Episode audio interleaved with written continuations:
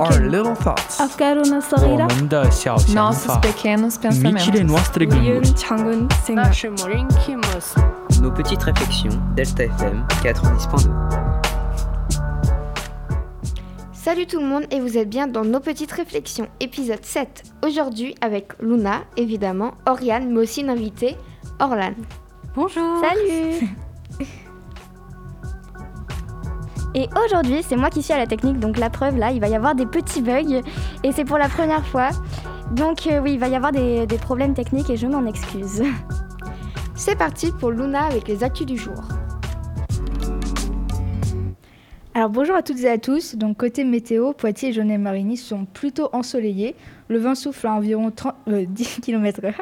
Les températures sont d'environ 14 degrés pour Jaunet-Marigny et pour Poitiers. Et demain, ce sera la Sainte-Aude.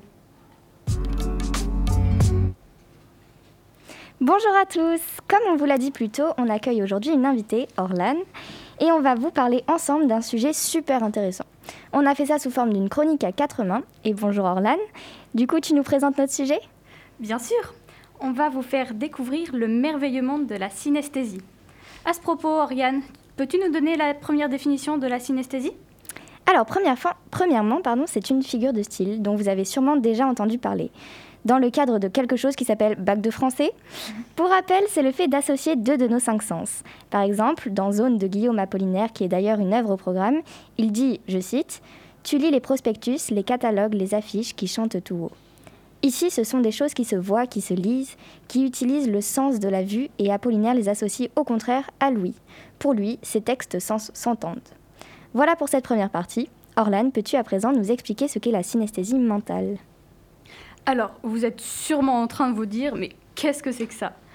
En fait, c'est la même chose qu'à l'écrit. La synesthésie mentale, c'est le fait d'associer, de mélanger nos cinq sens entre eux.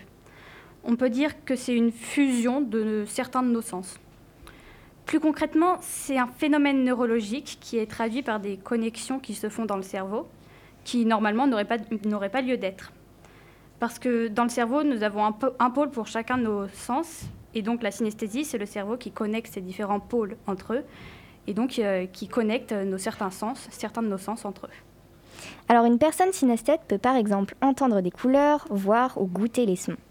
Un tintement de clochette et immédiatement, elle va percevoir un goût chocolaté sur sa langue. C'est quelque chose de totalement involontaire et automatique et on ne peut pas en contrôler les perceptions. C'est aussi quelque chose d'individuel.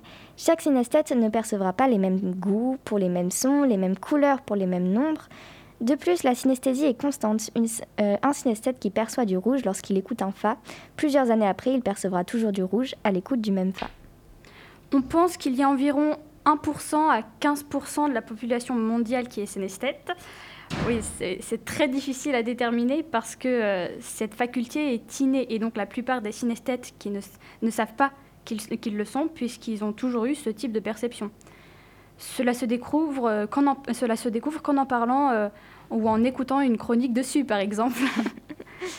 Euh, par contre, attention, ce n'est pas du tout une, une maladie mentale. Au contraire, c'est parfois considéré comme un don, notamment dans le domaine artistique. Oriane vous en parlera plus tard. Alors, à noter qu'il y a environ 150 formes de synesthésie différentes, comme celle de la musique qui évoque les odeurs, des lettres associées à des personnalités, des douleurs évoquant des formes, et il y a plein de noms pour chacune d'entre elles. Par exemple, je ne sais pas si vous voyez le dessin animé Ratatouille quand les deux souris principales mangent du fromage et vous voient plein de formes, de toutes les couleurs apparaître. Eh bien, c'est un peu une synesthésie du goût qui évoque aux souris des formes et des couleurs. Ensuite, la synesthésie la plus répandue, vous y, vous y reconnaîtrez peut-être, est celle des graphèmes en couleurs, où les lettres et les chiffres sont associés à des couleurs. Euh, après, il existe aussi une forme de synesthésie générale, comme l'effet Booba-Kiki, où les sujets doivent associer euh, les prénoms Booba et Kiki à deux formes, dont l'une est plutôt ronde et l'autre pointue. Et je t'arrête, on peut peut-être demander aux filles laquelle, laquelle euh, vous associerez à laquelle? Une forme plutôt nuageuse, ronde, et l'autre euh, plutôt comme, euh, comme un oursin. Laquelle est, Booba, laquelle est Booba et laquelle est Kiki? Si vous deviez les prénommer Bah, pour moi, euh, Kiki c'est le petit oursin et Booba bah, c'est le nuage. Tu as réussi le test La plupart des gens répondent ça en fait. Ouais, Même 90% je crois. hein. Ouais, il me semble, c'est ça. Donc euh, la plupart des gens associent donc euh, la forme pointue au prénom Kiki et la forme ronde au prénom Booba. Après, il existe aussi la pseudo-synesthésie, qui est plus une association d'idées qu'une association de sens. Comme par exemple le mot chaud qui peut être perçu en rouge à cause de l'évocation de l'idée de la, chaleur. Mais ça, c'est pas vraiment de la synesthésie. Après, il y a des artistes qui utilisent parfois la synesthésie dans leurs œuvres, comme Kandinsky, qui est un célèbre peintre du XXe siècle, qui peignait tout simplement la musique en couleur. Je m'explique. Cherchez sur Internet une œuvre de Kandinsky, puis revenez écouter cette chronique. Vous allez voir qu'il peignait des formes sans grande logique, mais en fait, il s'inspire directement de sa synesthésie, celle d'associer les formes et les couleurs à des sons. Il explique que le triangle évoque les sons aigus, le rond des sons graves, le carré des sons médiums. Il est d'ailleurs considéré comme le fondateur de l'art abstrait. Certains musiciens utilisent aussi leurs expériences synesthésiques pour créer leur musique, comme Yaki Rabib, pianiste actuel, actuel pardon, ou Franz Liszt, grand compositeur et pianiste du euh, 19e siècle. Pardon. 19e. Mais l'exemple de synesthésie dans l'art le plus connu est bien sûr la synesthésie poétique, utilisée par Baudelaire dans son poème Correspondance, ou encore Rimbaud dans Voyelle, vous avez peut-être déjà étudié ça. Et bon, alors si on a invité Orlan pour parler de synesthésie, ce n'est pas pour rien. Oui, en effet. Si je suis ici euh, pour vous en parler, c'est avant tout parce que je suis synesthète. J'ai donc euh, la synesthésie des graphèmes en couleur. Toutes les lettres et les chiffres ont une couleur pour moi. J'ai aussi la synesthésie musique-couleur, mais un peu spéciale parce qu'en fait, je ne vois des couleurs que lorsque je joue du piano. Et c'est en fonction des mouvements que je fais, des notes que je joue, de la partition et des doigts que j'utilise. Euh, après, je vois aussi des couleurs lorsque j'ai mal quelque part. Mes douleurs ont des couleurs, quoi. Puis, euh, j'ai la synesthésie dite spatio-temporelle, qui fait que j'ai un calendrier dans ma tête. Je vois les jours et les mois en couleur, en forme de bandeau déstructuré un peu. Quand je pense à une date ou à un mois, je visualise mon calendrier et me place au-dessus de lui euh, à la date à laquelle je pense. Et enfin, l'alphabet et les chiffres forment une sorte de chemin dans ma tête. C'est encore une autre forme de synesthésie, je ne sais plus comment elle s'appelle. Il y a trop de noms pour ça. ouais, c'est ça. Euh, donc j'ai appris avec grande surprise que j'étais synesthète il y a plus de deux ans. Mais en fait, je, euh, je pensais que c'était euh, que ce que je voyais, que ce que je ressentais même, était tout à fait normal. Comme la plupart des synesthètes d'ailleurs. Bah oui, c'est ça. Puis j'ai encore appris ce week-end en préparant cette chronique que j'avais la forme de synesthésie numérique, c'est ça. Celle où je vois le chemin que font les nombres dans ma tête. c'est ça. Euh, et toi, Oriane, tu es aussi synesthète Oui, en Tu effet. pourrais nous expliquer comment cela se traduit chez toi? Alors oui, moi aussi, du coup, je suis synesthète. Et comme toi, j'ai appris euh, ça il y a deux ans par ma professeure d'anglais, passionnée de synesthésie. Et tout comme toi, j'ai la synesthésie la plus courante qui est celle de graphème couleur. Donc chacune de mes lettres de l'alphabet de... et chacun des chiffres aussi ont une couleur différente. Ils ont même des sentiments et euh, parfois, c'est pas trop identifiable. Euh, par exemple, mon chiffre 2 est entre le rose et le rouge et c'est très, il est très maternel, il est rassurant. Et le 1, au contraire, me fait un peu peur parce qu'il est sévère pour moi. Et ça peut paraître, on dirait qu'on est folle, mais euh, ça peut paraître un peu bizarre, mais, euh, mais je vous dis, c'est vraiment génial comme truc. et ça me fait la même chose pour les notes de musique ou pour les touches de piano ou lorsque je pose mes doigts sur une corde de mon violon, je vois des couleurs, des couleurs partout. Et je vous raconte même pas dans un texte comme cette chronique, c'est un vrai arc-en-ciel pour nous deux. C'est ça. Et c'est aussi ça sur mes partitions, enfin bref, c'est partout des couleurs. Et j'ai aussi euh, la synesthésie spatio-temporelle, comme toi, où je vois un calendrier dans ma tête quand je pense à une semaine, un jour, un mois, une année. Pour moi, c'est plus une sorte de chemin sur lequel je me balade, avec là encore des couleurs pour chaque mois, chaque semaine. Il est possible que j'en ai d'autres ou pas, mais tout ça est très difficile à dire puisque ce sont que des sensations et, et euh, ouais, du coup, c'est assez difficile à dire. Mm, ouais, tout à fait. Euh, Je suis complètement d'accord avec ce que tu dis, je ressens exactement la même chose. Euh, donc, euh, en écoutant cette chronique, vous vous êtes peut-être rendu compte que vous aussi, vous étiez synesthète. eh bien, bienvenue dans le club. hein. Donc, il est possible de faire un diagnostic, mais honnêtement, ça ne sert pas forcément et c'est pas du tout nécessaire. Mais alors, vous vous demandez sans doute, à quoi sert tout ça? C'est vrai que honnêtement pour nous pas à grand chose, mais il y a des gens chez qui c'est assez développé. Par exemple, il y a des études qui montrent qu'il existe un lien entre la synesthésie et l'autisme. Beaucoup d'autistes Asperger sont synesthètes. Et chez ces personnes, cela peut leur augmenter certaines facultés mentales. C'est vraiment un don là pour le coup. Cela peut servir à mémoriser plus facilement, à être créatif, à être bon en orthographe dans notre cas, ou en calcul mental pour d'autres. Alors c'est clairement pas mon cas. et, et surtout, ça sert à pimenter les textes les plus barbants de plein de couleurs. Donc euh, voilà, on espère que ça vous aura plu et intéressé. Est-ce que vous avez des questions, les filles? Est-ce que vous êtes reconnues synesthètes Bah, pas vraiment. Enfin, je sais pas en fait. Pas du tout. Pas du tout. Ok, et bah écoute. moi, moi, j'ai juste une question. C'est est-ce que vous voyez les couleurs ou vous pensez les couleurs? C'est- on les voit dans notre tête. En fait, c'est très difficile à, à expliquer. Euh, je vois bien que là, euh, je vois bien que l'encre, elle est noire euh, sur les feuilles. Enfin, je vois bien. Mais en, en fait, c'est euh, les lettres dégagent une sensation de couleur. C'est dans notre tête, on les ressent les couleurs. Enfin, je sais pas si tu, Ouais. comment expliquer Genre, tu ça. la vois noire, et en même temps, par exemple, moi, le delta, là, le E, je le vois vert. Ouais, non, il Je est le bleu, ressens. Pour moi, il est bleu. moi, il est vert, d'accord Voilà, mais euh, c'est vrai que c'est très difficile à dire et qu'il n'y a pas de sensation comparable. On ne peut pas vous donner une approximation parce que c'est pas possible. Ok. Voilà. Alors, attendez, je lance la virgule parce que je galère, mais. Luna, est-ce que tu nous présentes ta musique du jour? Euh, bah, du coup, c'est euh, Emmenez-moi de Charles Aznavour. C'est parti. Voilà.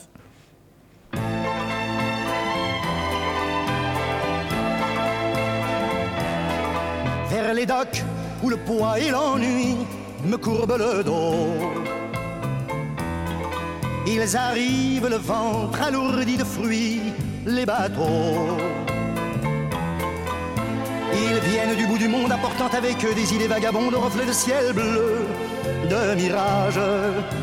Traînant un parfum poivré de pays inconnus et d'éternels étés où l'on vit presque nu sur les plages. Moi qui n'ai connu toute ma vie que le ciel du Nord. J'aimerais les barbouiller ce gris environ de bord.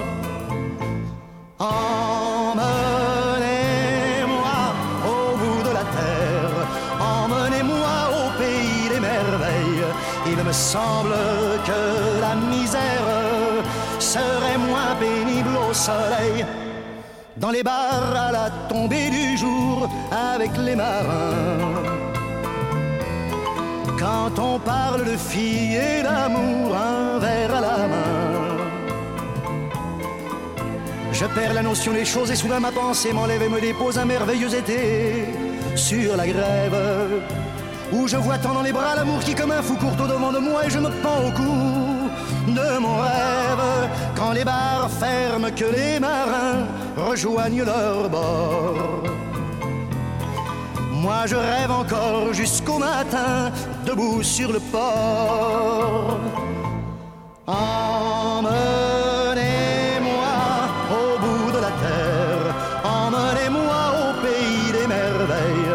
Me semble que la misère serait moins pénible au soleil. Un beau jour sur un rafio craquant de la coque au pont.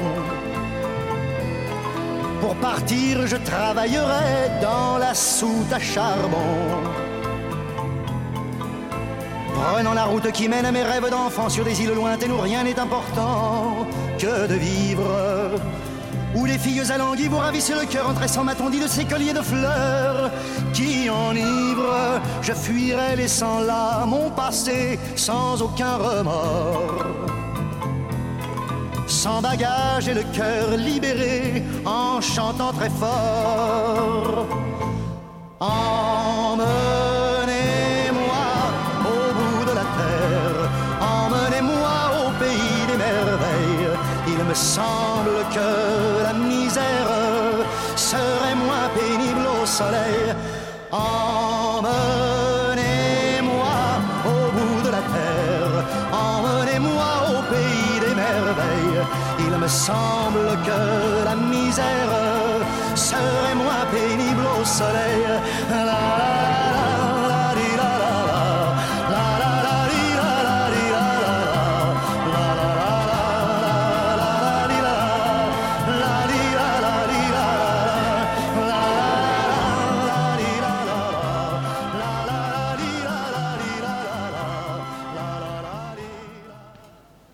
Vous venez d'écouter Emmenez-moi de Charles Aznavour, qui est magnifique d'ailleurs, sur Delta FM 90.2. Euh, donc du coup, cette semaine, ne vous inquiétez pas, on ne l'a pas oublié. Nous avons l'expression du jour présentée par Anaël sous forme de quiz. De quiz. T'es prête, Anaël, Euh, ou pas oui, attendez, j'ai eu juste un bug. voilà. Bonjour. Alors aujourd'hui, on se retrouve pour une chronique sur les expressions. Mais avant de commencer, je vais vous expliquer le déroulement de cette chronique. Car j'ai eu envie de partir dans l'originalité. À la place de vous expliquer l'expression, vous allez devoir le deviner ce qu'elle signifie et pourquoi on l'appelle comme ça grâce à un quiz. C'est parti. Donc nous allons euh, parler d'une expression que j'adore utiliser, euh, qui est euh, il ne faut pas. Oula, j'ai eu bug. Donc, nous allons parler d'une expression que j'adore utiliser, c'est il ne faut pas pousser mémé dans les orties. Donc, c'est parti. De quand date cette expression? Du XXe siècle, du XXIe siècle ou du XIXe siècle? Ça va être du pic, là. Oh là, oui. 19e, 20e ou 21e Ouais. euh, On Bah, va dire... euh, J'aurais dit 20e. Ouais, moi aussi, j'en Ouais. dis Ah, attends, attends. Alors, attends. Ouais. Alors, attends, c'est le point pour qui, là, du coup Bah, du coup, Orlan. Ouais, Orlan. Oui, bravo Ouais. Chance du débutant Ah non, pardon, je me suis. Que signifie-t-elle? Demander de, de... Oula Que signifie-t-elle? Demander de ne pas avoir un comportement social? Oui. Dire qu'il ne faut pas exagérer ou dépasser ses limites? Un rappel à l'ordre pour une personne qui exagère ou abuse. C'est la Ouais, troisième, ouais. non Moi, je dis c'est la troisième. C'était quoi Tu peux répéter la deuxième Alors, je répète la deuxième. Dire qu'il ne faut pas exagérer ou dépasser ses limites. Moi, j'aurais dit ça. hein. Non plus Bon, et bah c'est la première, du coup. Euh, C'est les trois. Ah, Ah, mais c'était un piège aussi Ah, Oui. d'accord. D'accord, et donc Ah, donc il n'y a pas d'explication euh, Non, les explications elles viennent à la fin. Ok. Voilà. Cette expression est concrète, abstraite ou les deux? Abstraite. Euh, non, pardon. Ah, Du coup, c'est faux. bah concrète. Les deux alors. Oui, c'est les deux. Ah. Ah, ok. Alors, et oui, au niveau de la forme, c'est un va-et-vient incessant entre le concret et l'abstrait. En effet, faut pas pousser, euh, c'est physiquement bousculer, euh, faire chanceler euh, quelqu'un euh, ou faire chanceler euh, qui... Oula. Donc, en effet, faut pas pousser, c'est physiquement bousculer, faire chanceler quelqu'un ou le pousser à bout. Alors, prochaine question. Qu'apporte l'ajout de la mémé? La quoi? La joue? La joue. L'ajout, oui. Ajouter. Alors, normalement, l'expression c'était faut pas Ah, pousser. l'ajout Oui. Et là, c'est du coup mémé dans les orties. Et euh, c'est une question où c'est vous qui devez trouver la réponse. Alors, Ah. c'est quoi déjà? C'est pourquoi? Pourquoi, euh, qu'apporte l'ajout de la mémé dans l'expression? Tu peux redire l'expression? Faut pas pousser mémé dans les Ah, bah parce qu'il faut bien pousser quelqu'un, non? Non, dit parce que la mémé, euh, c'est quelqu'un d'assez fragile et de délicat à qui on Mmh. tient, et donc faut pas dépo- dépasser les bornes, sinon euh, on, bah, on a à nos risques et périls. J'en sais rien. Ouais, Non, mais si, c'est à peu près ça. Donc, euh, l'ajout de la mémère, euh, en fait, euh, qui est précipité dans les orties ou dans les plantes pica, quand euh, oula, euh, sera sans doute mécontente ou euh, exaspérée, euh, sinon plus. Et, euh, Ah, peu donc fort. mémé, c'est un portrait de sévère, genre quelqu'un de hyper Ouais. sévère et qui te fait peur. C'est ça. Ok. Donc, en résumé, l'expression il ne faut pas pousser mémé dans les sorties est l'expression française populaire pour dire qu'il ne faut pas exagérer ou dépasser ses limites.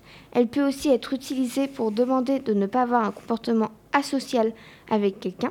Son origine est au début du XXe siècle qui constitue un rappel à l'ordre pour une personne qui exagère ou abuse. Au niveau de la forme, c'est un va-et-vient incessant du coup entre le concret et l'abstrait.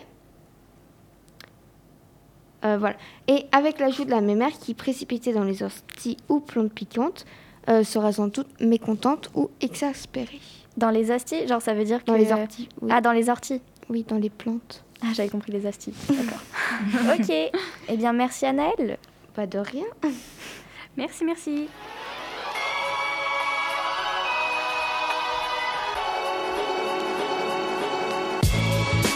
Et voilà, du coup c'est fini. Merci à Naël pour ce merveilleux quiz et merci à Oriane et Orlan pour euh, votre merveilleuse chronique et merci Oriane pour euh, la technique. La technique. et on revient euh, mardi prochain du coup à 13h. Et bien sûr, vous pouvez réécouter ou réécouter cet épisode sur vos plateformes de streaming audio ou bien sûr sur le site de Delta FM à l'adresse lp2i.radio-delta.fr. Salut Salut. Salut.